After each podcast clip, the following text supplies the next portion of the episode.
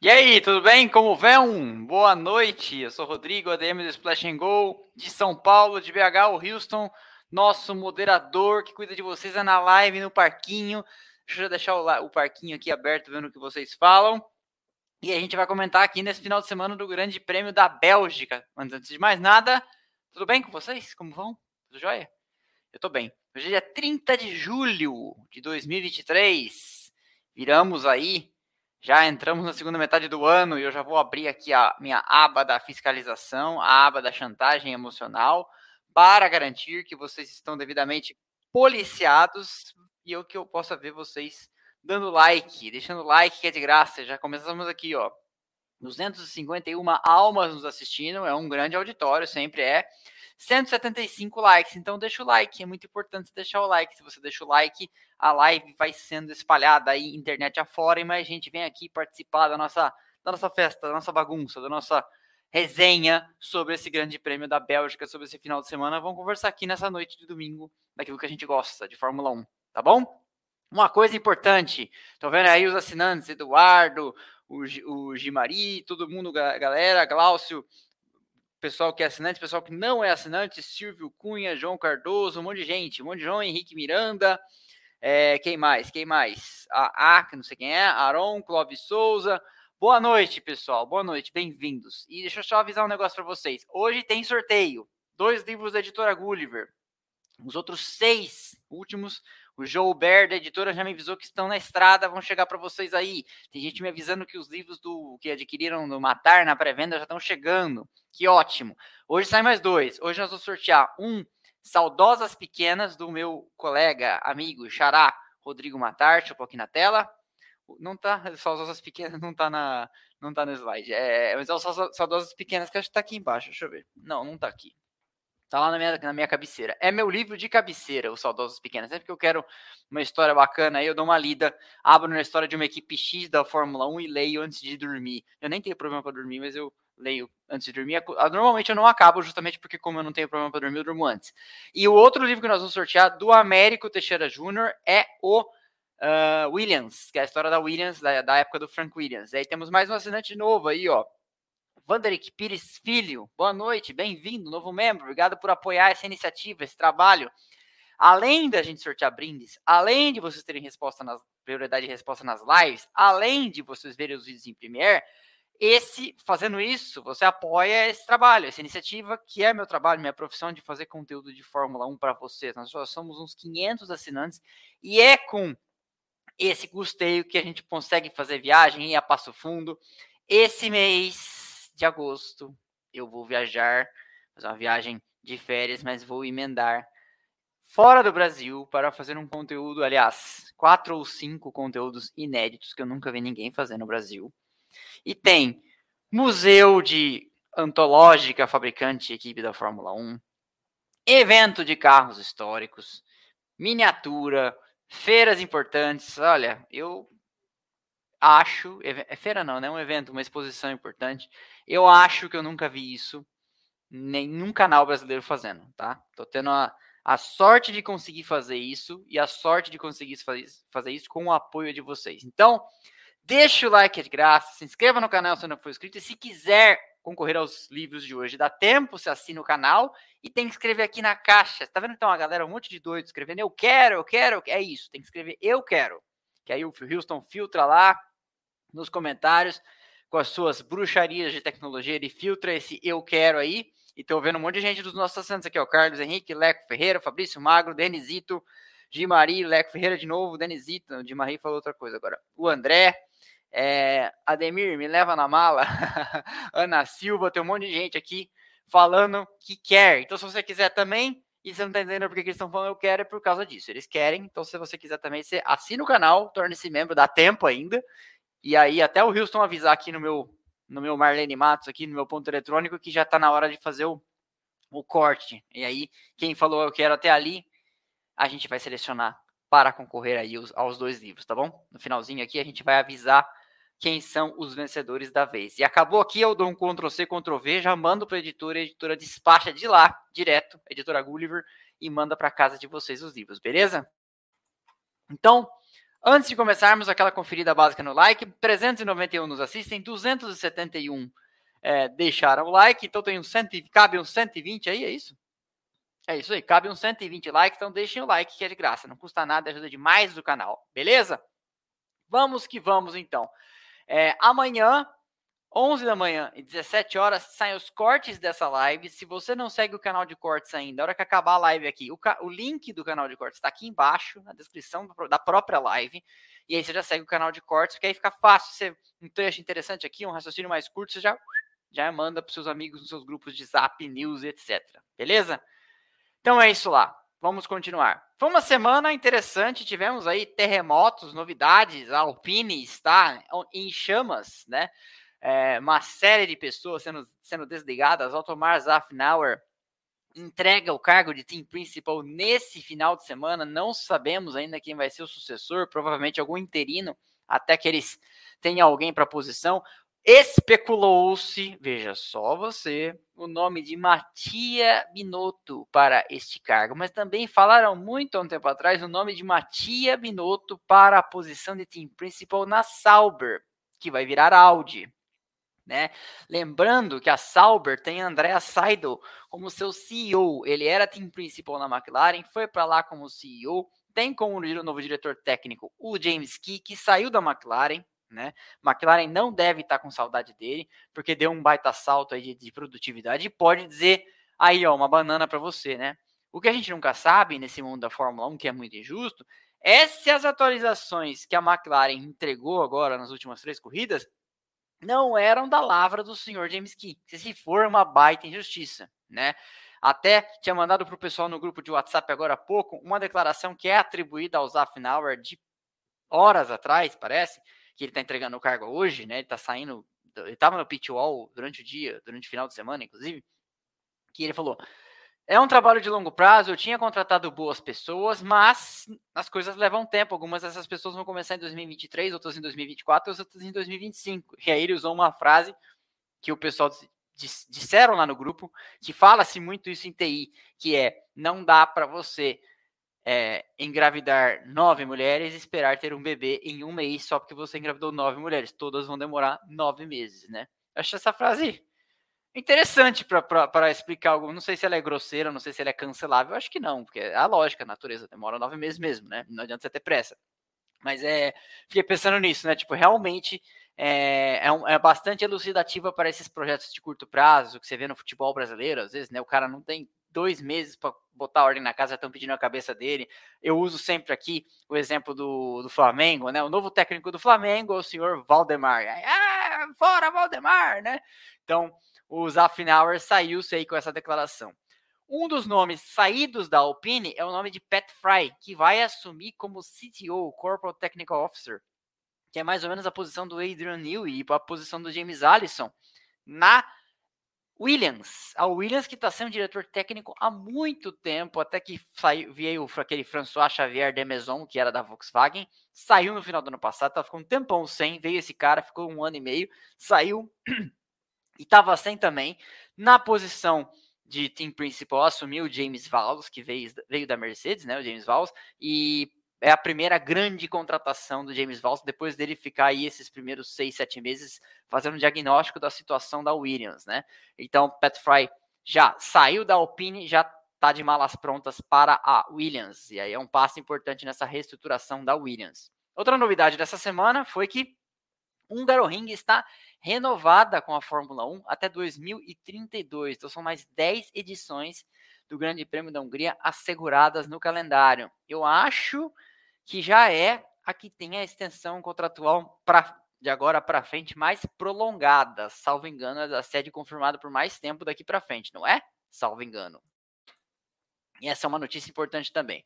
Também é importante a notícia de que Gabriel Bortoleto, brasileiro da Fórmula 3, está perto de embrulhar o campeonato, esteve muito perto de fazê-lo nesse final de semana, acabou não dando, né? É, pelo menos foi a conta que eu fiz, acho que, acho que não deu e acabou ficando então para o final de semana do Grande Prêmio da Itália em Monza, em que temos, tem aí como, como preliminar da Fórmula 1 é, a Fórmula 3. E o Bortoleto é um grande nome que vem chegando aí com bastante sonoridade, vamos dizer assim, né? um nome importante E pode ser que a gente tenha aí o retorno em breve, quem sabe, de um brasileiro para o grid. Tem várias empresas se assanhando, querendo apoiar. Tem a XP, tem o Banco BRB, tem a Porto Seguro, etc. Temos espaço aqui na parede para anunciantes, inclusive, está avisado. 3 milhões de views por mês não é pouca coisa, viu? Mas enfim, e aí é isso. Essas empresas estão apoiando, esses caras estão chegando. Eu sempre digo aqui, já começou a fazer efeito o trabalho da Fórmula 4, já tem o Pedro Clerot correndo na Fórmula 4 espanhola, então, assim, você tem que aumentar o plantel, você tem que aumentar a entrega, né, para que você comece a ter mais pilotos chegando, para que você não dependa exclusivamente do autofinanciamento desses caras, porque é muito caro. É uma temporada de Fórmula 2, uma temporada de Fórmula 3, na casa de assim, 4 ou 5 milhões de euros, é muita grana, muita grana, não é todo mundo que tem isso, imagina. E esse apoio é sempre muito, muito importante dessas empresas, dessas categorias de base e etc.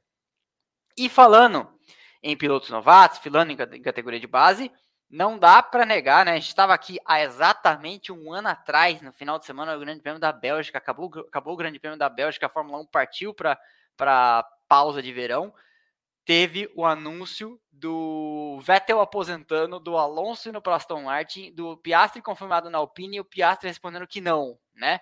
Tudo isso é exatamente um ano atrás. E aí, o chocante disso tudo é que exatamente um ano depois, o Piastri foi um dos nomes do final de semana. Né? A McLaren se levantou desse começo ruim de temporada e o Piastri vem se firmando como um dos nomes a ser levado muito a sério. Deu uma vaciladinha hoje, né? A gente já vai falar da corrida. Deu uma vaciladinha hoje no começo da corrida, é verdade, não dá para negar. Mas não vamos tirar dele o fato de que ele fez um grande final de semana, andou bem na classificação, andou bem na sprint e vem marcando pontos aí, né? Depois que a McLaren como eu falei nas últimas três provas, se colocou de pé, vem fazendo o dele, não dá para negar. Deixa eu só ver uma coisa aqui então. Nesse momento, 368 likes, 500 nos 570 nos assistem, ou seja, tem 200 devendo. Vamos deixar o like aí, pessoal, não custa nada, que só dá uma apertadinha aí, você ajuda muito a gente, ok? Vamos que vamos, então. Spa-Francorchamps é um clássico da Fórmula 1. É um circuito de primeira grandeza de importância, primeira grandeza de desafio. Não tem piloto que não goste de Spa. E Spa está na Fórmula 1 desde a primeira temporada, desde 1950. A primeira temporada da Fórmula 1 teve sete provas e Spa era uma delas. Inclusive, gravei na semana passada, para a nossa pausa de agosto, um episódio sobre circuitos. Eu fiz uma vez, é, e tá, tô reeditando, vocês devem ter notado que muitos vídeos estão fora do ar. A gente está reeditando e, trazendo, e vou trazer eles de volta gradualmente, inclusive nessa pausa de verão. Todo domingo eu quero soltar um vídeo, é um, é um remake de um vídeo antigo, etc. E tem nas terças e quartas vídeos inéditos vão continuar saindo, tá? Mas Spa, e eu fiz um vídeo sobre então circuitos, um vídeo inédito, uma, um, um, um vídeo o outro que eu tinha feito era uma abordagem de o que um circuito precisa ter, qual é a regra regulamentar, né? O que, que um circuito precisa trazer para ser considerado nível 1, nível para receber a Fórmula 1. Esse que eu fiz é um pouco mais história, por que, que os circuitos eram tão grandes, por que eles diminuíram tal. E Spa era um desses. Spa estava então na primeira temporada. A primeira temporada teve sete provas: Silverstone, Mônaco, Bremgarten, que é em Berna, Spa-Francorchamps, Monza Indianápolis e Rams, na França, né? Indianápolis, sim, Indianápolis, já falamos muito sobre isso aqui. Indianápolis esteve na, na, temporada, nas temporadas da Fórmula 1 entre 1950 e 1960. Ninguém ia lá e ninguém de lá vinha na Europa, mas, mas esteve. Ah, Rodrigo, mas o Colin Chapman não foi de Lotus? Isso foi depois, quando a Fórmula 1 já não estava mais no calendário. É, alguns pilotos de Fórmula 1 e algumas equipes de Fórmula 1 foram lá correr, como a McLaren, como a Lotus, mas isso já foi depois, tá? Então tá lá Spa, gigante, enorme nas subidas e descidas, 7 km e tal, só que ele era muito maior. Olha isso aqui.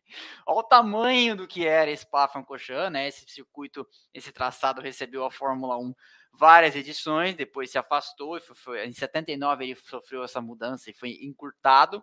E aí e sofreu muitas críticas, tinha poste em área de escape, etc. Era um circuito muito, muito perigoso. E ficou de muito tempo de fora. Depois a Fórmula 1 foi correr em Zolder, na Bélgica também, que é onde morreu o Gilles Villeneuve, né? Mas olha a extensão do que era. E essa parte toda por fora aí é de vias, vias e é, estradas abertas. Então dá para você andar de carro aí.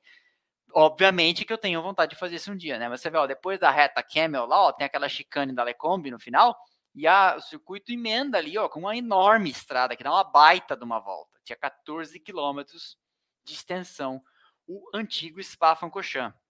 Esse final de semana, falou, falou-se muito nesse final de semana das atualizações da Mercedes. A Mercedes trouxe mais coisas novas, essa borda do assoalho revista, né, bocal de sidepod revisto também. Então, assim, estamos num momento em que a gente está vendo algumas equipes já pensando em 2024 e trazendo coisas que vai aproveitar no carro do ano que vem para esse ano. Então, assim, é, nós vamos ver muita coisa nos carros desse ano, já que vão aparecer de novo no carro do ano que vem. É o caso de algumas coisas que a Mercedes tem feito aí, tem mexido no seu carro. E essa é uma, é uma, uma tônica, né? Até onde as coisas vão, até onde vale a pena investir no carro desse ano, até onde vale a pena já começar o carro do ano que vem. Que é o que eu tenho dito, que me parece ser o caso com a Aston Martin, que tem andado para trás, né? É, Aston Martin, mais uma vez, hoje ficou atrás de Mercedes, mais uma vez ficou atrás da Ferrari, que era o segundo carro esse final de semana. E acho que teria ficado se a McLaren não tivesse tido um final de semana ruim, né, principalmente o Norris, o Piastri ficou fora, é, talvez também tivesse ficado atrás do, da, da McLaren do Norris. É, o Alonso teve uma corrida razoável, cometeu um erro ontem, né, uma coisa que o Alonso não faz, é, muito, é um piloto que erra pouco, errou ontem, pisou na linha branca, foi parar lá na casa do cacete, na área de escape, e abandonou é, e ficou de fora da sprint. É, já postei, já postei aqui, já mostrei a foto do Otomar, né, Zafnauer, então já foi, esse não aparece mais. Já mostrei a foto do Pat Fry, esse é o Sr. Pat Fry, vai ser CTO lá na Williams. A gente espera, né? A Williams teve um final de semana aí mostrando algum desempenho, mas não o suficiente para andar nos pontos, né? O álbum ficou bastante tempo dentro da, da, zona de pontos, mas não conseguiu pontuar. E que a Williams consiga aí voltar a ter um desempenho digno, vamos dizer assim, né? Depois de dois dias de chuva, o tempo estava firme, mas havia aí a ameaça, chuvas é, né, de horizonte de, com bastante nuvens, ainda teve essa ameaça durante muito tempo. A gente ficou assim: será que chove? Será que não chove? Chegou a garoar no meio da corrida? Será que alguém vai parar? Será que não vai parar? Muita gente apostou nisso, chegou a atrasar pitstops, né? Foi o caso do Ocon, do Russell, do Stroll. Mas no fim a gente viu que ninguém chegou a calçar pneus intermediários e isso acabou não sendo um fator que foi determinante para a corrida desta vez. Toda a chuva do final de semana acabou ficando para sexta e para o sábado. E na sexta e no sábado, aí sim, não economizaram na chuva, não é verdade? Largada então, Sérgio Pérez se segura ali na ponta, Piastri e Sainz se apertam por dentro. Eu tenho a foto aqui, já vou mostrar para vocês. Olha aqui o lance, Piastri quase né, um espaço mínimo ali entre o Piastri, o Sainz e o muro. É, eu acho que o Piastri vacilou, né? O, o, Sainz fez a curva normalmente, só que ele ignorou a existência do Piastri ali. O Piastri estava por dentro, mas era um por dentro assim. Olha onde ele estava. Ele tá bem lá na roda de trás, né? Não estava nem na linha ali lado a lado, estava bem para trás. Então assim, tinha que ter tomado mais cuidado. Vacilou. É a famosa frase do Mário Andretti: você não ganha uma corrida na última, na primeira volta, mas você certamente pode vir a perder uma corrida na primeira volta. E foi o que aconteceu, né? É, largando, vindo um pouco mais de trás, o Verstappen teve um começo mais comedido, como eu, como eu cheguei a comentar no Twitter, demorou até a volta 5, volta 6 para passar o Hamilton. Eu achei que ele ia passar de passagem pelo Hamilton, que ia passar na volta 3, uma coisa assim, assim que liberasse o DRS, né? Eu acho que ele estava administrando um pouco os pneus. Demorou um pouco para demorou um pouco para ultrapassar, mas quando passou também foi embora, né? O ritmo de, de corrida da Red Bull e principalmente velocidade em reta na Red Bull é uma coisa assim é assustador, né? Você vê pelas imagens do helicóptero quando resolve ultrapassar, é uma coisa bizarra, né? Lá atrás o Stroll passou, desculpa, o Albon passou o Stroll pelo, pela P9, né? Parecia um dia de pontos para Williams. Depois ele passaria é, mais um carro, ele passou, depois ele passaria o Norris e a Williams parecia muito bem no começo da corrida, mas acho que hoje foi um problema de administrar borracha, porque quando os pneus, nos finais dos stints, o carro da Williams perdia bastante desempenho, ficava bastante para trás. Mas no começo dos stints, especialmente, o carro do Albon estava andando demais. Até o Sargent chegou a andar em 12 hoje. E já pergunto para vocês aqui na caixa de comentários, estou vendo um monte de gente aqui falando que quer Beleza, quem chegou agora e não é assinante e quer alguma coisa, o Houston vai filtrar os assinantes do canal. Então dá tempo de assinar o canal para concorrer aos livros da editora Gulliver. 703 nos assistem. e temos 520 likes. Então, tem 180 fulanos aí para deixar like pra gente, ok? Já tô vendo um superchat parrudo também, que a gente já vai ler mais tarde. Se você quiser mandar superchat, mande superchat. O Wilson fica muito feliz quando manda superchat. Eu também fico muito feliz quando manda superchat. Gosto de responder os assinantes, mas gosto de responder superchat. Superchat é sempre aquele, aquele faz-me rir cair na nossa conta, beleza? 30% do faz-me rir, não sei se vocês sabem, fica pro YouTube, né? Mas enfim, paciência, a gente tá aí pra, estamos aqui para isso. Beleza? Outro que fazia uma corrida Maravigold e veio para os pontos foi o Tsunoda, né? Andou bastante tempo em oitavo, depois em nono, depois em décimo. É, pena que foi só um décimo lugar para ele, né? Mas enfim, seria um pontinho. Ontem na sprint, o Ricardo também andou na zona de pontos, teria sido uma pontuação boa para o Ricardo e para a AlphaTauri, né? A AlphaTauri é a última no Campeonato de Construtores, tentando sair aí desse, dessa zona de rebaixamento da Fórmula 1. Não tem zona de rebaixamento na Fórmula 1, mas ali é a zona rebaixa, do rebaixamento da Fórmula 1, né?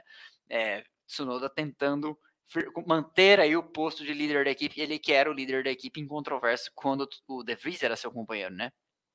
Lá, lá na frente, um dos primeiros a parar para pneus foi o Hamilton, que voltou a reclamar de porpoising nesse final de semana. E se a Mercedes estiver enfrentando porpoising de novo, aí é uma coisa assim, será que eu cheguei a ouvir umas onboards, dá para você ouvir aquele tch, tch, tch, do assoalho batendo mesmo, eu ah, não é possível. E hoje veio a confirmação numa declaração do Hamilton. Se a Mercedes voltou a ter porpoising hoje, aí é. Eles já estão ficando corajosos o suficiente para explorar o limite da performance aerodinâmica desse carro, buscando melhorar, etc. Ou eles estão tão perdidos que, né, lá, sabe aquele momento, tipo assim, você acha que tá, já andou 10 quarteirões no caminho certo, de repente você percebe que está no caminho errado, né? Porque parecia desde o começo do ano que esse não era mais um problema da Mercedes, né? E aí volta a acontecer, porque assim, por exemplo, você quer ver um carro que continuou tendo porpoising nesse ano? O carro da Ferrari. Não, não mudou muita coisa do ano passado para cá. O carro da Ferrari continua quicando. Mas o carro da Ferrari ano passado quicava e ela chegou a disputar, pelo menos no primeiro terço, o campeonato. O carro da Mercedes quicava e ela não foi vencer corrida na, nas três últimas corridas do ano, foi vencer a corrida aqui em São Paulo, né? E andou bem em duas, três provas andou bem em Silverstone, andou bem em Barcelona, e só, né? Então, é, eu não posso ter coisa aqui em cima, já tô pegando coisa para mexer já.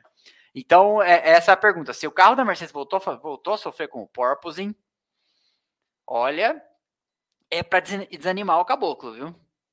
Então, tá aí, o Hamilton foi um dos primeiros a parar. Depois de passar o Leclerc, o Verstappen parou, faltava o Checo e o Hamilton e o Verstappen, faltava o Checo que o Verstappen passou na pista, né? O, o, então foi isso, o Verstappen depois que, que passou o Leclerc, o Verstappen parou, Checo não tinha parado ainda, e aí o Verstappen parou depois deles, ficou bastante fazendo bastante perguntas no rádio, inclusive. E aí eu vou até perguntar para vocês, vocês observaram as trocas de mensagens uh, ríspidas, vou chamar assim, do Verstappen com o Lambiase, o seu engenheiro de corridas? Isso começou na sexta-feira, na classificação. Ele disse assim: a execução, vou traduzir para o português, né? a execução foi cagada, quase que eu não consigo fazer, porque o Verstappen quase ficou no Q1 na classificação, né? Quase ficou no Q2, quase ficou de fora do Q3, isso, quase ficou no Q2. E aí foi a execução de vocês foi cagada, quase que eu fico de fora, não sei o quê. E aí o engenheiro responde, mas você passou, Max. E ele fala, não tô nem aí que eu não passei.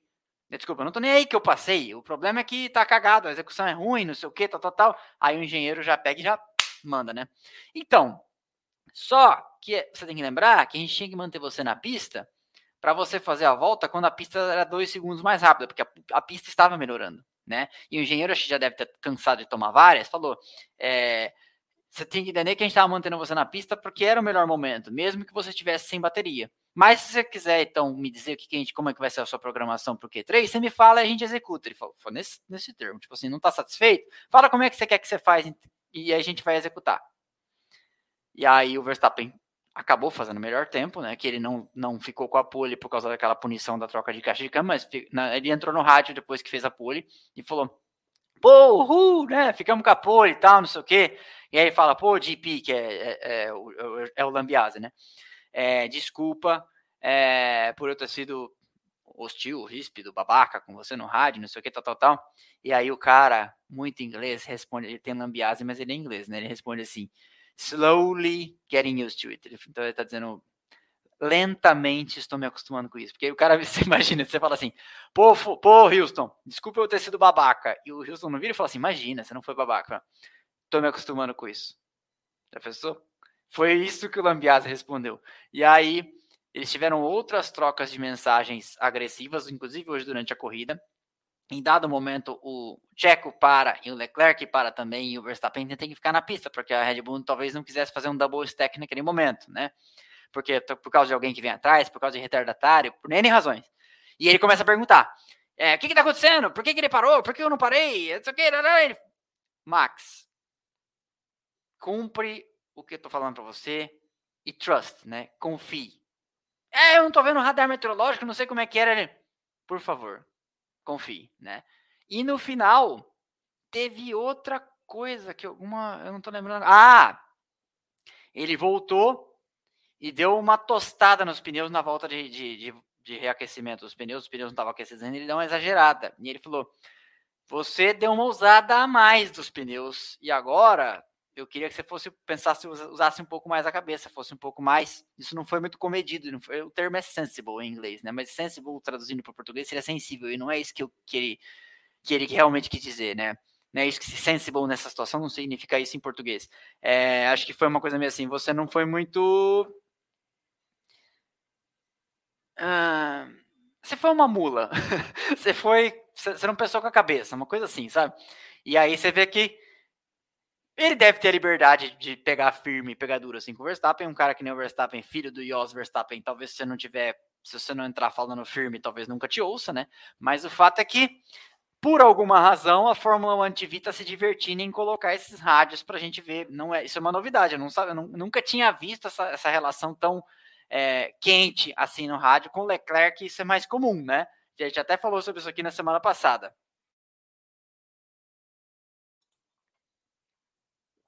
Continuando, deixa eu ver os likes. 817, 831 assistem, 619 likes. Vamos lá, rumo aos mil. E quando chegarmos aos mil, quando chegarmos à meta, a gente dobra a meta. Beleza? Ó, eu vi que teve assinante novo aí chegando para os livros. Quem não sabe ainda, nós vamos assinar dois livros. Nós vamos sortear dois livros da editora Gulliver hoje para os assinantes. Então, se você chegou agora e quer concorrer aos livros, digita eu quero na caixa de comentários. Mas pro seu eu quero valer, tem que ser assinante do canal. O Wilson tá filtrando só os assinantes do canal. Tá vendo o André Keller falar ali? É, o Olavo Ito falou aqui, ó, muito bem, é insensível. Talvez seja insensível, mas Olavo, mas sensible é insensível, mas é, no sentido que ele usou, não é isso, né? Porque eu falar pro Verstappen que você não foi sensível, né? A patriotosfera vai falar, é isso mesmo, não tem que ser sensível. E o que eu quero dizer é que ele foi. Uh, não teve percepção, talvez seja o termo, nem isso. Eu vou, vou lembrar até o final da live numa palavra mais, mais tangível para o que eu quero dizer. Beleza? Vamos continuar aqui com os nossos. Olha o mouse de novo. Eita, nós. Eu vou entrar, vou entrar com, com a outra máquina. Eu não estou conseguindo mudar os slides. São é porre, viu? O que, que será que acontece isso depois de um certo tempo de live? Será o quê? Não, o mouse eu tenho. Eu vou talvez ter que comprar uma pilha. Mas eu vou, vou, deixar entrado aqui, ó. Vou entrar com a outra máquina, você não me põe na live duas vezes, tá? Só pra te avisar. Deixa eu fechar. Vamos tentar, deixa eu fechar o meu som aqui para não dar nada.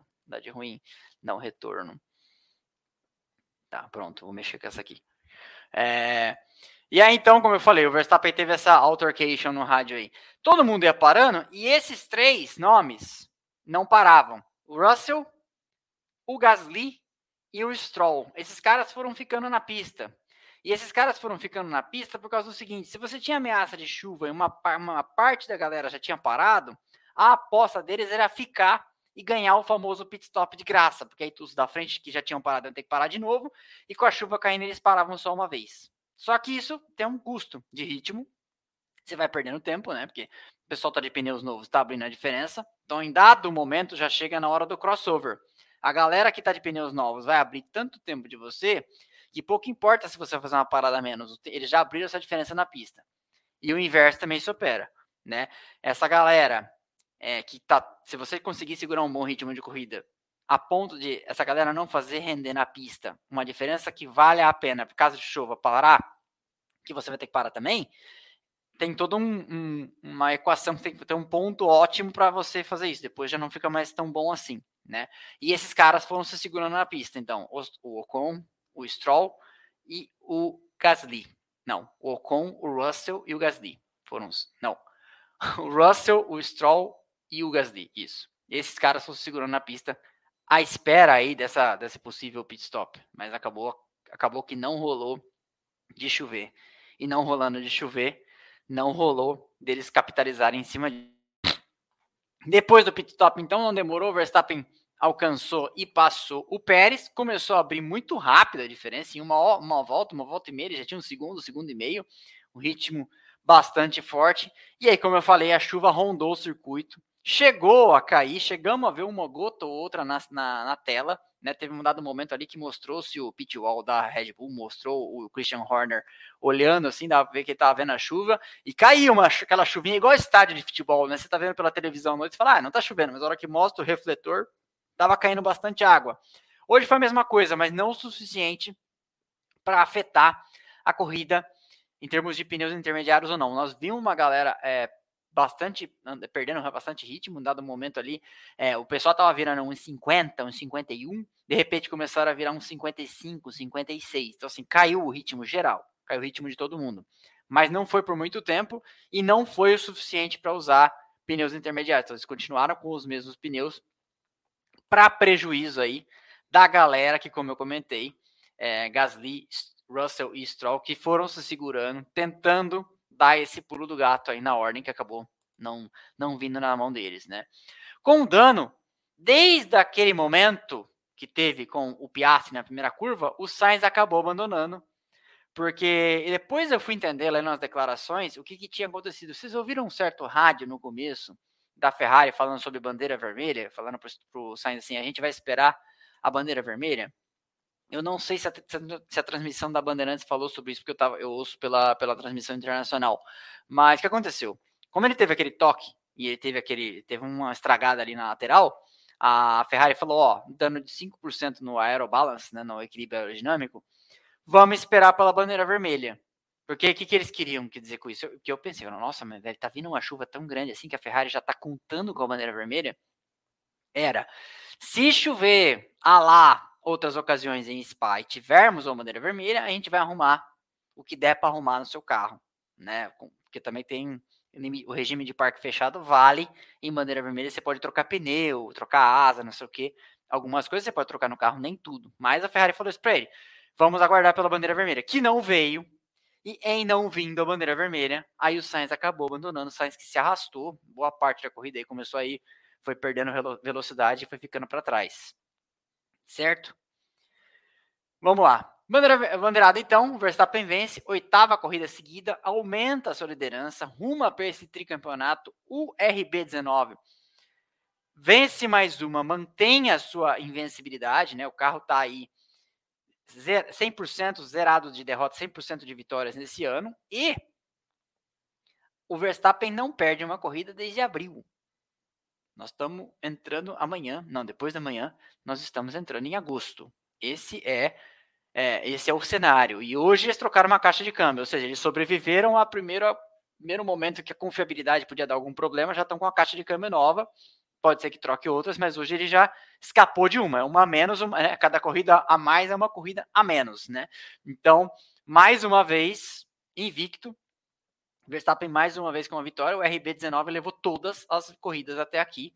É a oitava seguida do Verstappen. O recorde de vitórias consecutivas é do Vettel, é de nove, né? Então agora a gente vai ter no final do mês, no Grande Prêmio da Holanda, em Zandvoort, o palco em que ele pode igualar, isso correndo em casa, esse nono, esse recorde de nove, esse nono não, né? Esse, recorde de nove vitórias consecutivas, ele pode igualar em casa, correndo ali nas dunas de Zandvoort. E, e já vou avisar, esta live será, eu vou estar fora, não vou estar em São Paulo, essa live será diferente. Então a gente vai não sei da onde eu vou fazer essa live ainda. Vou fazer, vou tentar fazer às 18 horas de Brasília. É, mas não vai ter no cenário aqui, a gente vai fazer isso aqui meio improvisado, porque eu não sei onde eu vou estar neste dia, mas a gente vai honrar com o nosso compromisso, tá? Mas vai ser um final de semana atípico, porque eu vou estar num evento fora, que vai valer muito a pena. Vocês me desculpem aí pela. Já vou pedindo escusas antecipadas pela ausência, mas vai valer muito a pena. O conteúdo que vai vir disso aí, olha, da hora, viu? Já, tô, já sei dizer que vai ser incrível. Imagina quando vier. Então, vamos para o resultado da corrida. Primeiro colocado, Max Verstappen vence aí, 1 hora 22 minutos 30 segundos leva os 25 pontos, não leva a melhor volta, que acabou ficando com a Mercedes, acabou ficando com o Hamilton, já vou falar disso. Sérgio Pérez, o segundo, 22 segundos atrás, e isso é uma coisa interessante demais para a gente falar, que é o Verstappen abriu 22 segundos vindo de trás, lembremos, vindo de trás. O Verstappen largou, o Pérez foi o primeiro, o Pérez contornou a curva, a primeira curva na frente, né? E nós não tivemos nenhum grande evento para juntar os carros, etc. Foi uma corrida igual foi em Miami, né? Uma corrida o tempo todo rolando e os safety cars que podiam ter acontecido não aconteceram quando o Piastri abandonou e etc, né? Mas foi uma corrida limpa. É, ninguém tomou volta. Me chamaram a atenção hoje no grupo no grupo Paddock Pad de assinantes. Ninguém tomou volta hoje. E aí o pessoal vem falar que nos anos 80 que a Fórmula 1 era equilibrada. A gente sempre fala isso aqui, fazendo inimigos, né, quando fala essas coisas, porque isso mexe com os brios e com os, os lembretes, com as lembranças sentimentais das pessoas. Mas olha isso, uma corrida que ninguém tomou volta. É, vamos voltar aqui o, a tela. Então, Pérez é o segundo, 22,3 segundos atrás do Verstappen. Olha, com o mesmo carro e tendo saído na frente. E sem safety car, etc. Olha, de contar, viu? Leclerc é o terceiro, um final de semana bom para a Ferrari em termos de desempenho, né? É, a Ferrari está novamente aí no páreo. A gente achou que a Ferrari estava escorregando e nessas pistas últimas a, a, Ferrari tem andado até mais que a Mercedes. Eu sempre elogio aqui a capacidade da Mercedes de fazer mais limonada com os limões. De novo, a Mercedes fez mais pontos que a Ferrari nesse final de semana porque terminou com os dois carros, terminou com o Hamilton em quarto e o Russell em sexto. Mas o fato é que em velocidade o Leclerc esteve à frente do Hamilton a corrida inteira. E aí te, termina 40 e é, 32 segundos, o Hamilton termina 49. Então você tem uma diferença aí razoável é, entre eles, né? Mas então vamos lá. O Alonso, num bom final de semana de ritmo também da, do seu, da, da, da Aston Martin, mas abaixo das duas, né? Abaixo da Ferrari e abaixo da Mercedes, foi o quinto, 56 segundos da ponta. Depois Russell, o sexto. O Norris, o sétimo, eu achei que ia ser pior o dia para McLaren hoje, porque o, o, Norris andou lá atrás um tempão, né? Atrás, lá atrás mesmo, tipo em último, assim, um tempão, e conseguiu, porque a, a McLaren não andou bem com esse set de pneus duros, que eles começaram a corrida com pneus duros, e a McLaren não andou bem com esse set. Isso realmente não foi, não foi a melhor opção para ele. Mas a gente, a gente não sabe quais eram as variáveis com as quais eles trabalhavam na sexta-feira para decidir o acerto, né? Um, uma hora só de treino livre um final de semana inteiro é muito pouco tempo para você entender todas as variáveis e poder mexer com, com acerto. Então, sétimo para Norris, oitavo para Ocon, nono para Lance Stroll, décimo para Tsunoda, marcando um pontinho aí solitário para Alpine. Muito bom resultado para Alpine. Desculpa, muito bom. marcando um pontinho solitário para Alpha Tauri, muito bom resultado para eles que tinham dois, agora eles têm três pontos, ou seja, Falta muito ainda para chegar na Alfa Romeo, mas tem que seguir tentando, porque é só assim que eles vão conseguir tirar o, tirar o pé da lama ali do último, da última posição. Décimo primeiro para o Gasly, décimo segundo para o Bottas, aí já estamos falando de, da galera que não está marcando pontos, né? Joe 13 terceiro, Albon 14 esperava mais da Williams nesse final de semana. É, o Albon parou, inclusive, no final, porque não tinha uma borracha, e veio passando todo mundo. Ele passou o Huckenberg, ele passou o Sargent, ele passou o Ricardo, ele passou o Magnussen, mas aí tinha poucas voltas para fazer valer esse, esse ritmo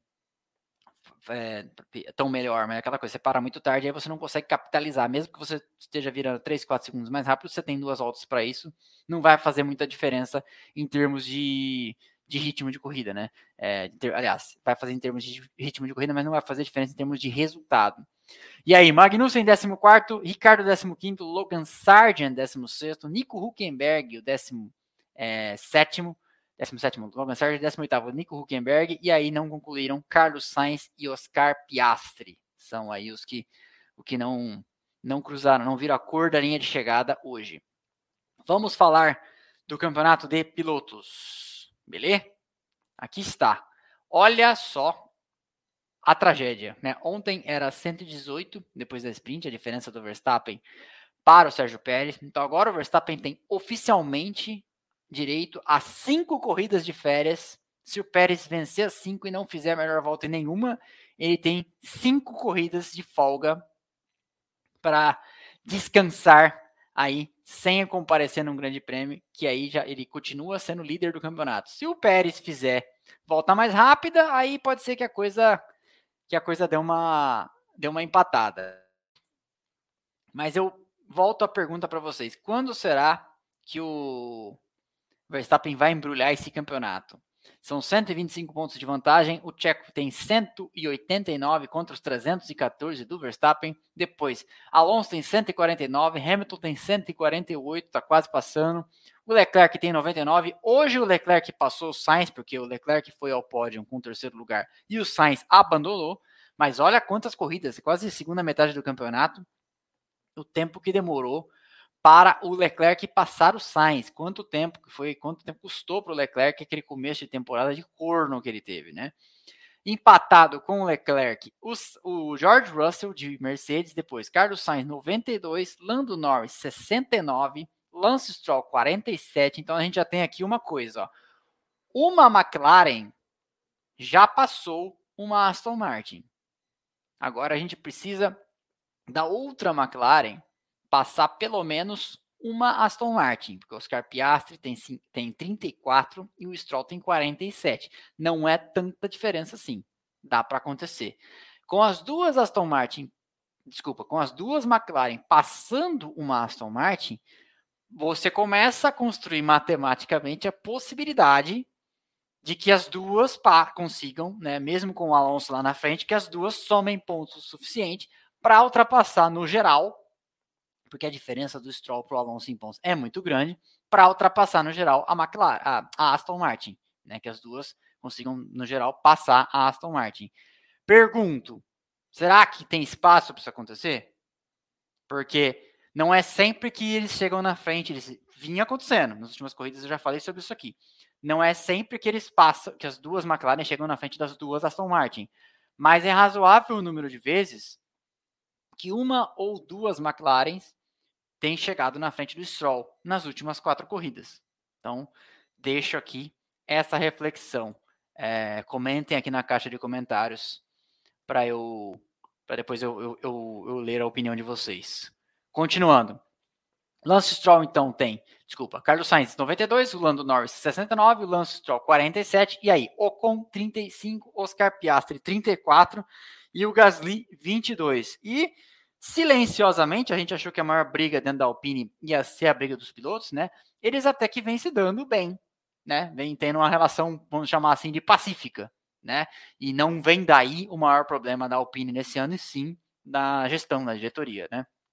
Com 22 pontos, o Gasly é 12 segundo na tabela. Depois virando a segunda página aqui, 13 terceiro é o Albon, tem 11, 14 quarto é o Huckenberg, tem 9, essa galera aqui, tirando o Tsunoda, ninguém fez ponto hoje, né? 15 quinto é o Bottas com 5, 16 sexto o Joe tem 4, são os 9 pontos da Alfa Romeo. Depois, 17 o Tsunoda tem 3, são os 3 pontos no total da AlphaTauri. Você falou alguma coisa? Ainda bem que, ainda bem que eu tô falando de memória, não tô lendo, né? É. Não, não tem nada a ver. Ainda bem que eu não, eu não tô olhando para isso, eu tô, lendo, tô falando de cabeça. Ó, o Wilson tá falando aqui, desculpa que os nomes das equipes tá tudo errado, hein? Enfim, então o Tsunoda tem esses três O Tsunoda, que supostamente da Alfa Romeo com o símbolo da Alfa Tauri, três pontos, é, tem aí tem 100% dos pontos da Alpha, da Alpha Tauri e vai carregando o time, mas aí o adversário mais próximo é a Alfa Romeo, que tem 9, né? 5 com 4, 5 do Bottas, 4 do Joe, é o triplo de pontos deles. E como eu sempre falo aqui, essa é, 50 pontos de diferença lá na frente é parecido com 6 pontos de diferença aqui atrás, porque essa galera cata pontos, 1, 2, né? Igual a Ferrari. 50 pontos da Mercedes para a Ferrari é o equivalente a seis pontos aqui atrás, justamente porque o Leclerc faz pódio, não sei o que, tá, tá, esses caras fazem um, dois pontos, né? Então essa é mais ou menos assim que funciona. Magnussen tem dois, é o último que pontuou. E aí, Logan Sargent zerado, Nick DeVries zerado e Daniel Ricardo zerado. E o Daniel Ricardo vem.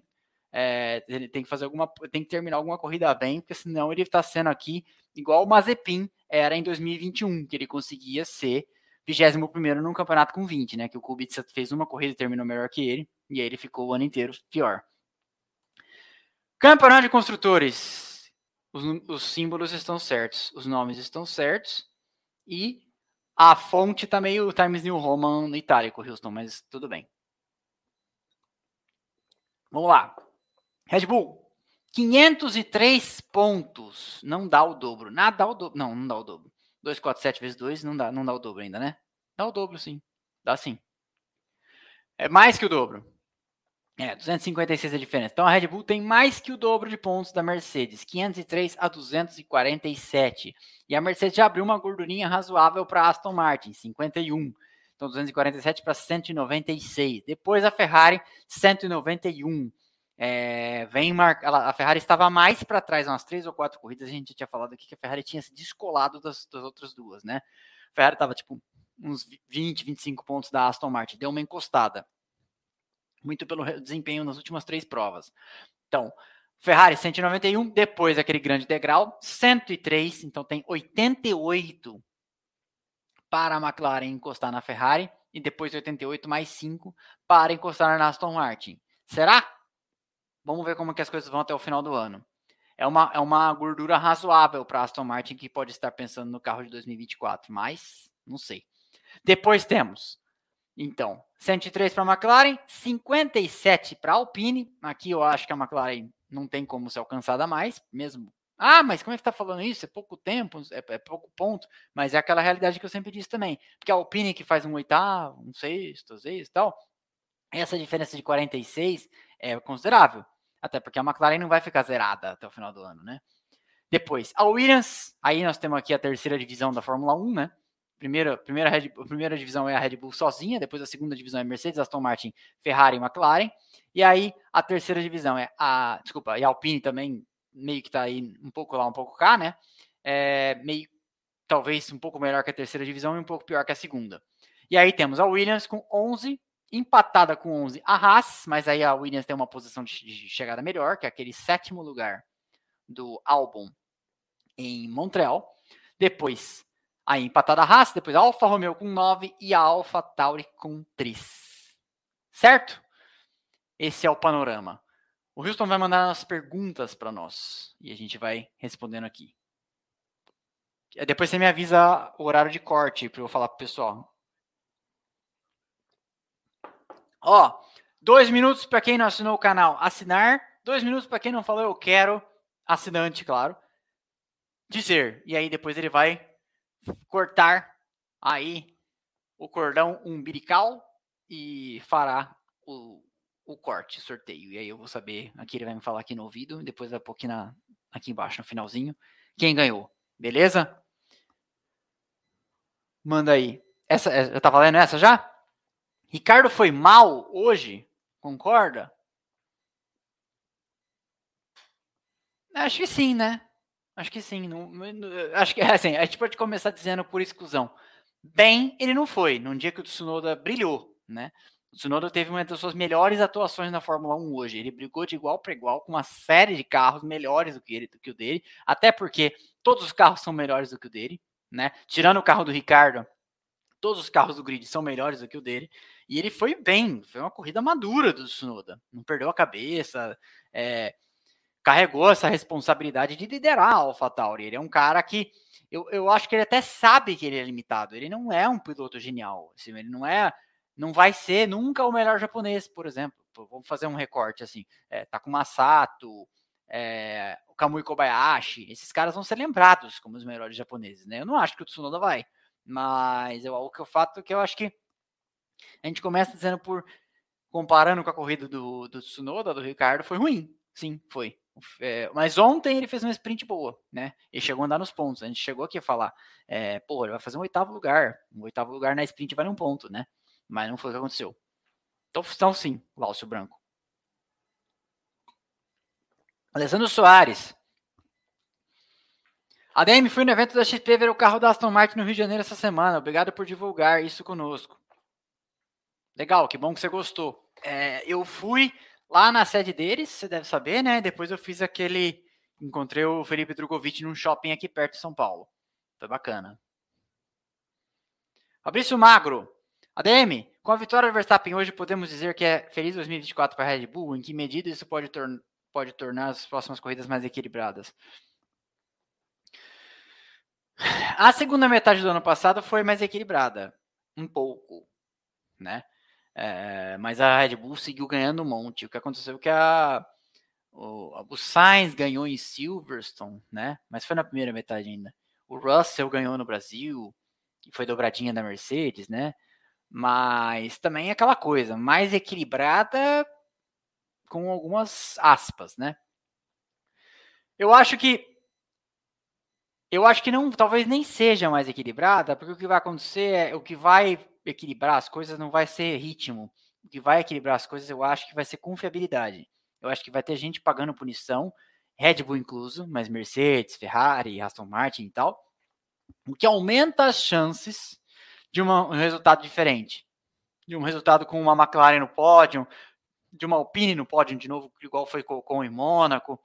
Então, chuva e chuva e confiabilidade podem equilibrar um pouco, mas é, não é aquele equilíbrio, tipo, nossa, chegaram na Red Bull. Porque ao mesmo tempo que a Red Bull já vai virar a chave para o carro de 2024, eu acho que a Mercedes e a Ferrari e a Aston Martin também estão fazendo isso em algum momento. A, Ferrari, a Mercedes tinha dito isso, que o último set de atualizações era para esse final de semana. Agora, um abraço. Se vier mais alguma coisa, mais um, alguma coisa que eles descobrirem aí na pausa de, de verão, é, porque também tem isso. Já é a hora. Não tem jeito. O que deu para fazer nesse carro desse ano, o que der para descobrir, você vai descobrir agora nas próximas três semanas tem alguma coisa nova para fazer. E agora já área, carro de 2024, senão você fica muito atrasado no desenvolvimento. É, e para você ver o contraste como são essas coisas, né? Se você quiser um dia, assista aquela entrevista com o Steve Nichols que ele fez, uma entrevista de umas duas horas e meia. É bom para dormir, porque Steve, ele tem uma fala mansa, tranquila, assim, então você, você vê 20 minutos, capota. Eu, pelo menos, não tenho dificuldade para dormir. É, mas ele conta que chegava outubro, setembro, e eles começavam a pensar no carro do ano que vem. Esse, hoje em dia, eles já estão pensando no carro do ano que vem desde março. Já vão. E aí é uma, é uma curva, assim, mas já estão pensando no carro do ano que vem desde março. E aí chega, passou a pausa de verão, é quase full time o carro do ano que vem já. E pouca coisa é trazida para o carro desse ano. Então, uh, eu acho que o que vai equilibrar mais as corridas é confiabilidade e alguma corrida com chuva que venha a acontecer, como por exemplo São Paulo. A incógnita aqui vai ser Las Vegas, né? E coisas assim. Mas não acho que vai ser desempenho que, que, que, que vai ser, não. Porque o que acontece é que o que a gente vê é a Red Bull já firmou-se tão fortemente como líder dois anos seguidos que eu acho que Ferrari e Mercedes e até Aston Martin já caíram do cavalo de achar que, tipo assim, ah, a gente vai resolver, sabe? Ah, é só uma gripezinha. Não, não, suave, vai dar, né? Eu acho que eles já perceberam que, assim, ou eles fazem alguma coisa radical, ou eles não vão alcançar a Red Bull até 2026. Eu acho que esse é o cenário. Vamos lá. Carlos Henrique Nunes, se alguém perguntar, quero o Max campeão em Suzuka, Singapura não, por favor, corrida chata. É. Singapura era chato no simulador também. Nossa, eu achava bem um porre, viu? Suzuka é mais legal. Guilherme Marinho Bernardi, Bortoleta de alguma academia de pilotos? Não que eu saiba. Tive essa conversa com alguém ontem, numa festa que eu fui. Júlio Mauro, 50 conto, Júlio Mauro. A gente te ama. Obrigado pelo seu superchat. Façam como o Júlio Mauro. Financiem adultos disfuncionais como eu. Hamilton 44. Tomou 5 segundos ontem e não concordo com isso. Briga de corrida. Já podemos fazer as apostas de quando o Max será campeão? Ademir, não esqueça de liberar o grupo após a live. É, eu, eu esqueci algumas vezes, Juliano, Júlio Mauro, desculpa. É, deixe o like corno. Um abraço para os amigos do grupo, mas só para os amigos. Façam como o Júlio Mauro, mandem superchats. A gente gosta muito dos superchats. O Júlio Mauro, você vê que é superchat and assinante. Esse eu queria ter um milhão de amigos como esse, viu? Olha, Eu também achei lance de corrida. É, o Pérez com o Hamilton ontem na sprint. Mas o que eu acho não importa muito, o que importa são é, o que os comissários acham, né? É, estragou a corrida do Pérez, estragou o carro, não sei o que e tal. Mas os, os, fiscais dizem sempre que não é o efeito da infração que é julgado. Né? Então, assim, a mesma ação que tirar um da corrida e não tirar o outro, dizem eles que não é julgada com base no efeito, sim com base na própria manobra. Então, se, essa é a, se esse é o critério, não achei a manobra demais. É, achei manobra de corrida. Mas, como eu te falo, não importa muito o que eu acho, porque os comissários entenderam que, que sim, né? É, a pós-corrida, o Júlio, eu, esque, eu não esqueço de liberar. Eu esqueço de liberar que nem ontem, que eu publiquei o vídeo e saí para uma festa e aí esqueci de publicar, de, de, liberar, mas aí o Houston liberou. Obrigado pelo seu superchat. Desculpe eu esquecer de liberar o chat de vez em quando. Flávio Costa, Aston Martin murchou ou ainda tem atualização para melhorar? Eu acho que a Aston Martin não vai mexer mais muito no carro de agora em diante, não. Eles trouxeram algumas atualizações em Montreal, tinham trouxido alguma coisa em Barcelona. De novo aconteceu de trazer peças novas em Red Bull Ring e Silverstone. E acho que agora já era. Porque, como todo mundo, eles têm que pensar no ano que vem. E é a, a, eu entendo o que está passando na cabeça da Aston Martin. Eu, no final do ano, agora vou mudar de apartamento. E acho que a Aston Martin está fazendo isso vezes um milhão, que é, estão mudando uma equipe para uma fábrica, né? Que agora a fábrica ficou pronta. O túnel de vento ainda não. Mas a fábrica ficou pronta. Então, eu acho que a Aston Martin está nesse processo. Chega desse carro, vamos mexer no carro do ano que vem, porque a gente tem que fazer mudança ainda. Então, se alguém tiver caixas de papelão, mandar para Silverstone, na frente do autódromo, o Sr. Lawrence Stroll está precisando. Alexandre Ângelo, que calmante papai Stroll está dando ao Alonso para ele estar quietinho desse jeito e com perda de rendimento da equipe? Pois é. Engraçado que, que ele teve uma primeira discordância verbal, vamos dizer assim, com o Mike Crack, né? Que o Mike Crack respondeu falando: não, não é culpa dos pneus da Pirelli, a gente tem que olhar para dentro da equipe e ver quais são os nossos problemas, não tem e não sair dando desculpa falando que é a Pirelli, né? Seria uma desculpa fácil essa na definição do Mike Crack.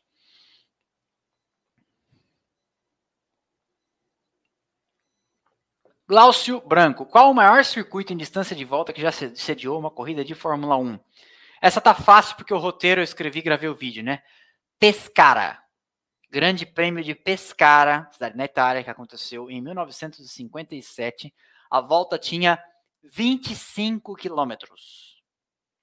O Jack Brabham teve uma pane seca no meio do circuito, empurrou o carro até um posto de gasolina, com a ajuda de alguns torcedores, para reabastecer e continuar a prova. A corrida foi vencida pelo Sterling Moss e foi a única edição nesse circuito, porque teve, um, teve uma briga das equipes com Zandvoort e Spa por causa de cachê.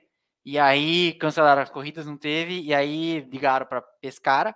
E aí Pescara falou: não, pode vir que a gente faz a corrida. Fizeram a corrida de uma hora para outra numa estrada lá.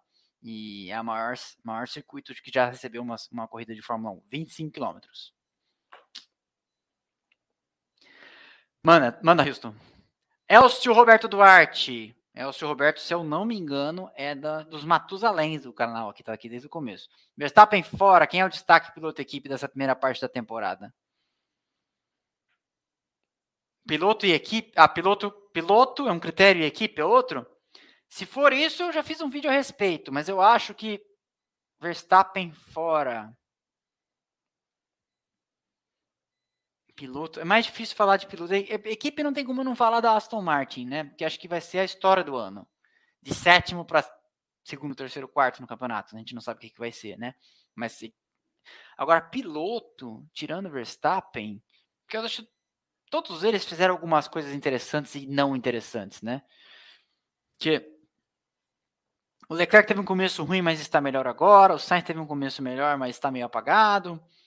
O Piastri está tendo um excelente começo de ano.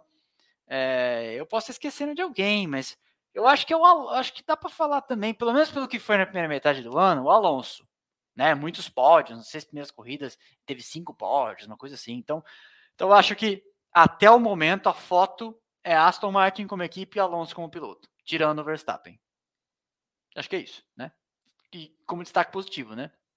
Como destaque negativo, você pode virar, falar que é a, a outra Red Bull com o seu outro piloto. Eu acho que Porque, ah, mas você tá massacrando o Pérez, ele é vice. Sim, mas quando você tem o melhor carro do grid, a régua de exigência é outra, né? Acho que é assim. Beleza? Herbert. Vamos ver se não tem trocadilho, né? Herbert Veni. Você acha que o Sainz é um piloto fraco para a Ferrari? Eu acho que dentro das opções à disposição da Ferrari no momento, Sainz está ok. Eu acho que os problemas da Ferrari, já falei isso em alguns vídeos, de primeira hora não são piloto. Ela está bem assistida para os pilotos que ela tem. Ela é uma organização desfuncional, falha, está fazendo carros não tão bons, e quando tinha carro bom no ano passado, o carro quebrava e etc. Então, assim, o problema ainda não passa pelos pilotos. Ah, mas o Leclerc erra. Ainda assim.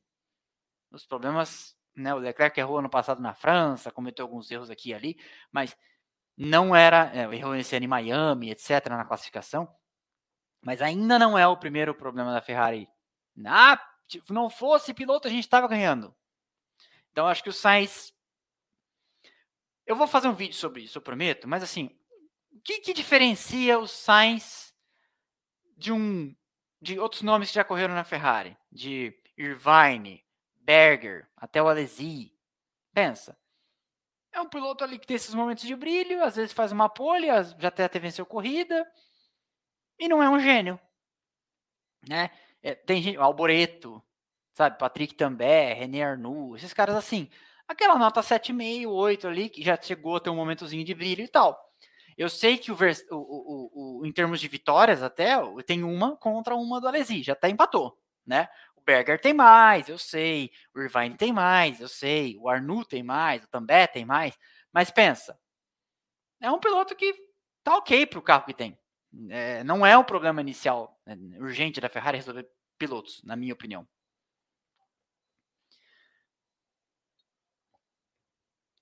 Nico, Ademir, você acha que para equilibrar os carros da FIA deveria adotar o laço de peso, tal qual existe na, na FIA WEC Endurance?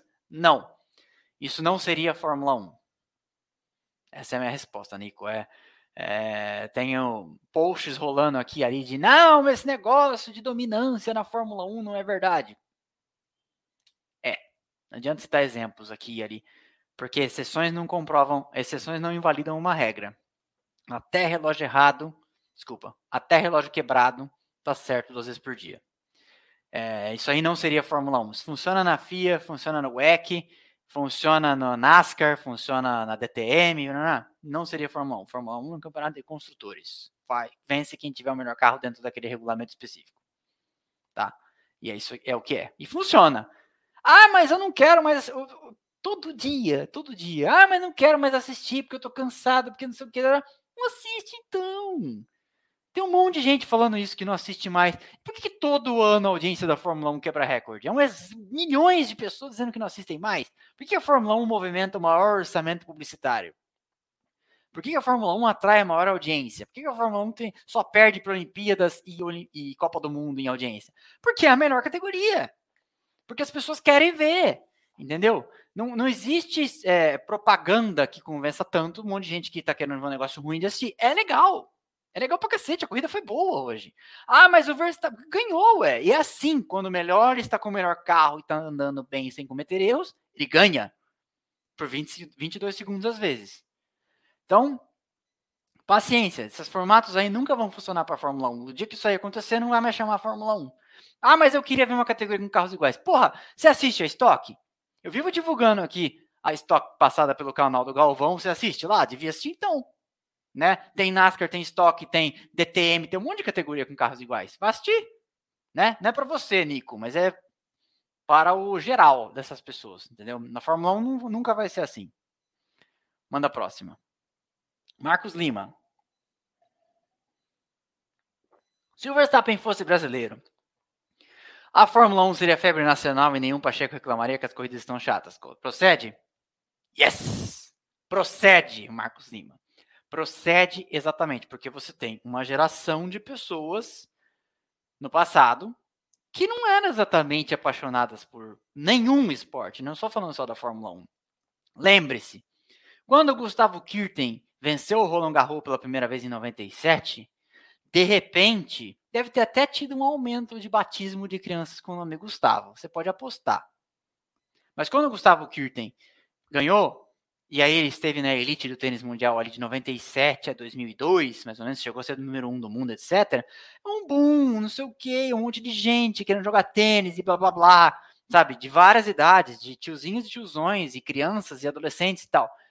Passou esse boom, não temos uma geração de tenistas que se, né, não é uma paixão, não. Ah, o Brasil, país da raquete. Não, o único esporte que é um esporte nacional no Brasil é o futebol, mas o futebol é um esporte nacional em todos os países do Ocidente e quase todos os países do mundo, tanto que o futebol é o maior esporte do mundo. E aí, quando a Daiane dos Santos veio e começou a arregaçar, nossa, ginástica olímpica, não sei o quê, um monte de gente levando o filho para fazer aula de ginástica olímpica, tecido acrobático, o raio que o parta. Passou, acabou. Aí teve uma época, teve o MMA. Não conheço ninguém que batizou, que, desculpa, não conheço ninguém que matriculou o filho no MMA, graças a Deus. Mas o pessoal ia no bar, pay per view, meu Deus, eu assisti o Zé Aldo, Anderson Silva, puta que eu pariu, blá, blá, blá. passou também. Então, nunca foi o país do automobilismo. Eu já fiz um vídeo contando por que, que na Fórmula 1 é, eh, tivemos tantos pilotos brasileiros, falando por que não temos e por que tivemos durante tanto tempo. Tá aí o vídeo, tá? Inclusive fazendo muito, muito, bom, muito bom acesso, porque fizemos um, um, apanhado bastante detalhado da história toda. E aí, é isso aí exatamente o que você falou. Se o Verstappen fosse brasileiro, a Fórmula 1 tinha voltado a ser febre nacional. Quando o Massa ganhou corridas em 2006, 7 e 8, disputou campeonato de 7 e 8, né? Voltou a bombar a audiência, não sei o quê, e papo de fila do presunto na padaria. Ah, você viu a corrida? Sabe? É normal. Brasileiro, em geral, não gosta de esporte nenhum gosta de ouvir musiquinha e ver brasileiro ganhando. Ponto final. E a culpa não é das pessoas, a culpa é de quem vende o produto dessa forma. E nos anos 80 e nos anos 90, vendia inclusive as manhãs de domingo como igual tem a hora da missa lá às 6 horas da manhã na televisão, das 10 ao meio-dia era a luta do brasileiro coitado contra o mal. Era isso. E, uma, e, e, a luta do bem contra o mal numa corrida de carros é uma coisa, um ambiente bem marromeno para você lutar contra o mal numa corrida de carro, né? Vamos combinar. Mas é isso, Marcos Lima. É exatamente isso que você falou. Não ia ter ninguém reclamando de corrida. Tá? Ah, ele ganhou com 22 segundos. É porque ele fez isso com muito orgulho e com muito amor. Essa é a verdade. Vamos lá, Houston. Evandro Mahairi. É assim que fala? Acho que é. Quando, quanto esperar de mudança pós-férias de Fórmula 1? Pós-férias de verão da Fórmula 1?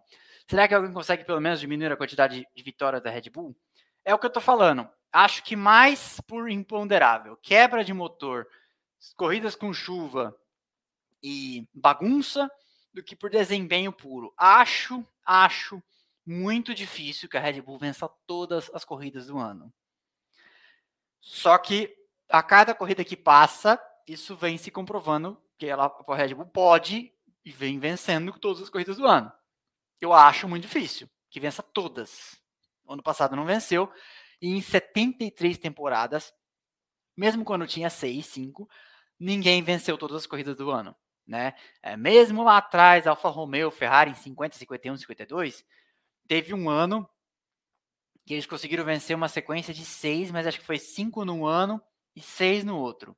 É, desculpa, cinco num ano e uma no outro, que deu seis, que a temporada era de seis, tirando Indianápolis, daria. Mas sabe, é igual ganhar a Roland Garros, ganha, igual ganhar o Grand Slam, só que você não ganha todos no mesmo ano, sabe? Você ganha um, o último do ano. Qual que é o último? É o US Open? Acho que é, né? Você ganha o US Open de 2023 e você ganha os três primeiros de 2024, que é Mel, é, Austrália, é, Roland Garros e Wimbledon. Acho que é essa a sequência, né? Você ganha um e três. E aí daria, mas é o, tem um nome para isso. É, é o Grand Slam peronomútil, né? Então a mesma coisa. Mas nunca ninguém fez. Agora, eu acho que tem a chance de diminuir a, a dominância da Red Bull mais por quebras, né? Ah, porque trocou tudo, largou de último, aí vai, ficar, vai ser mais difícil de ganhar. Mas não, não descarto que o Verstappen ganhe uma corrida nesse ano saindo de último, tá? Não descarto desse jeito que hoje ele saiu de quinto, né, sexto, e chegou 22 segundos à frente da ponta, com o melhor carro que é igual dele, né?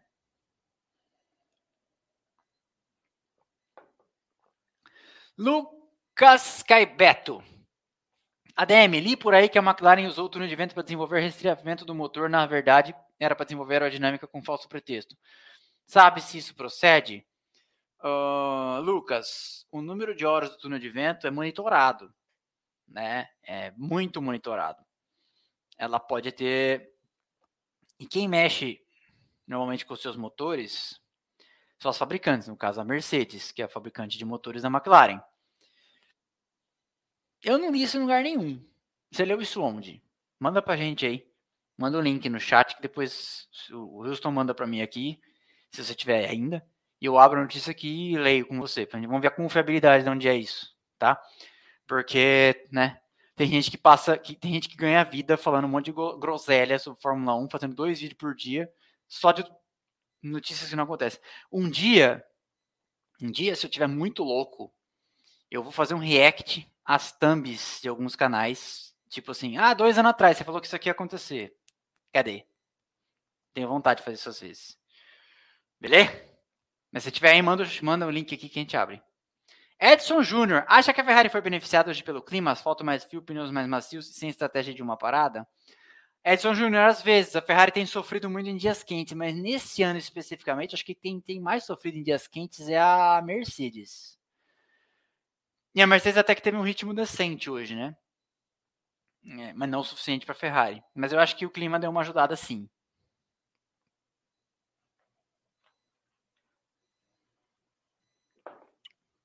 Principalmente se você levar em consideração como estava quente em Hungaroring na semana passada, né?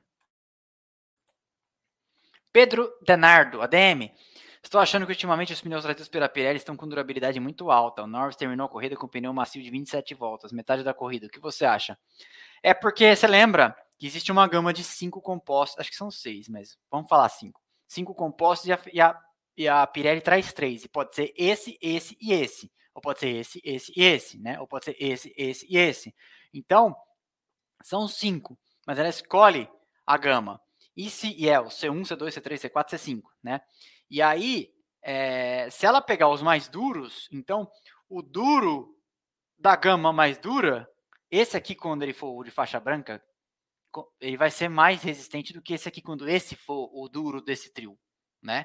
Entendeu? Então, quando o referencial for o mais duro de todos, ele vai ser mais duro que quando, por exemplo, esse aqui for o mais duro, entendeu? Então, é... não sei. E tem mais uma coisa. Na corrida passada, a Pirelli mudou retrasada. Em Silverstone, a Pirelli mudou o range, a, a gama de pneus, para pneus que já são os pneus de 2024, porque eles estavam chegando no limite de durabilidade desses pneus. Né? Então, é, pode ser que sejam de fato mais resistentes. 986 likes e 974 nos assistindo. Então, eu tenho certeza que tem gente devendo like. Então, deixa o like aí. Vamos continuar aqui acabando nossas perguntas, que hoje ainda tem sorteio de brindes para vocês. Dois livros. Diogo Carvalho. Lembrando que o mesmo com a punição, Verstappen já ganhou 15 de 15 passado. Isso aí, Diogo Carvalho, é verdade. Então, assim, é, esse ano ele pode se estender seu recorde largando de vigésimo, às vezes, né? É, o que seria incrível, né? Um cara saindo de último vencendo a corrida sem safety car, especialmente. Aí seria muito louco. Manda a próxima. Hamilton ou Hamilton Salles, tem, tem chances de Brands Hatch voltar ao calendário? Não. Brands Hatch não tem nenhuma condição de voltar para o calendário da Fórmula 1 por uma série de razões. É um traçado curto, não tem área de escape suficiente, não e as, e as intervenções necessárias, inclusive no paddock, na área de boxe e tal, as intervenções necessárias é, não não deixariam o evento rentável e financeiramente equilibrado. Não vale investimento, basicamente. Não vale investimento. É igual você querer perguntar: ah, a Fórmula 1 pode correr em Campo Grande? Pode correr no antigo circuito de Curitiba? Pode correr no Velopark? Não, não pode. Não, não dá. Não tem como. Ah, e só uma coisa. Ah, mas por que a Fórmula 1 corria nos anos 80 em Brands Hatch? porque a, as exigências de segurança e de estrutura da Fórmula 1 há 30 anos atrás, 40 anos atrás eram outras, né? Então, por isso que também a Fórmula 1 corria em Brands Hatch e não corria mais em, sei lá, nos Rams na França, né?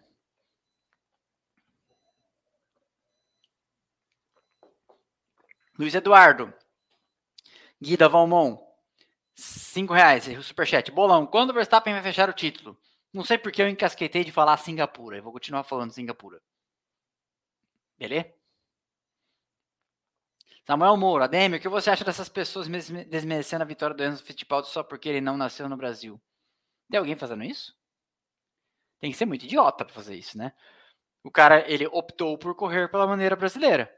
Do mesmo jeito que o Albon topou e optou correr com a bandeira tailandesa. Do mesmo jeito que o Verstappen nasceu na Bélgica e optou por correr com a bandeira holandesa, porque a família dele é de holandeses, a família do Enzo Fittipaldi é de brasileiros.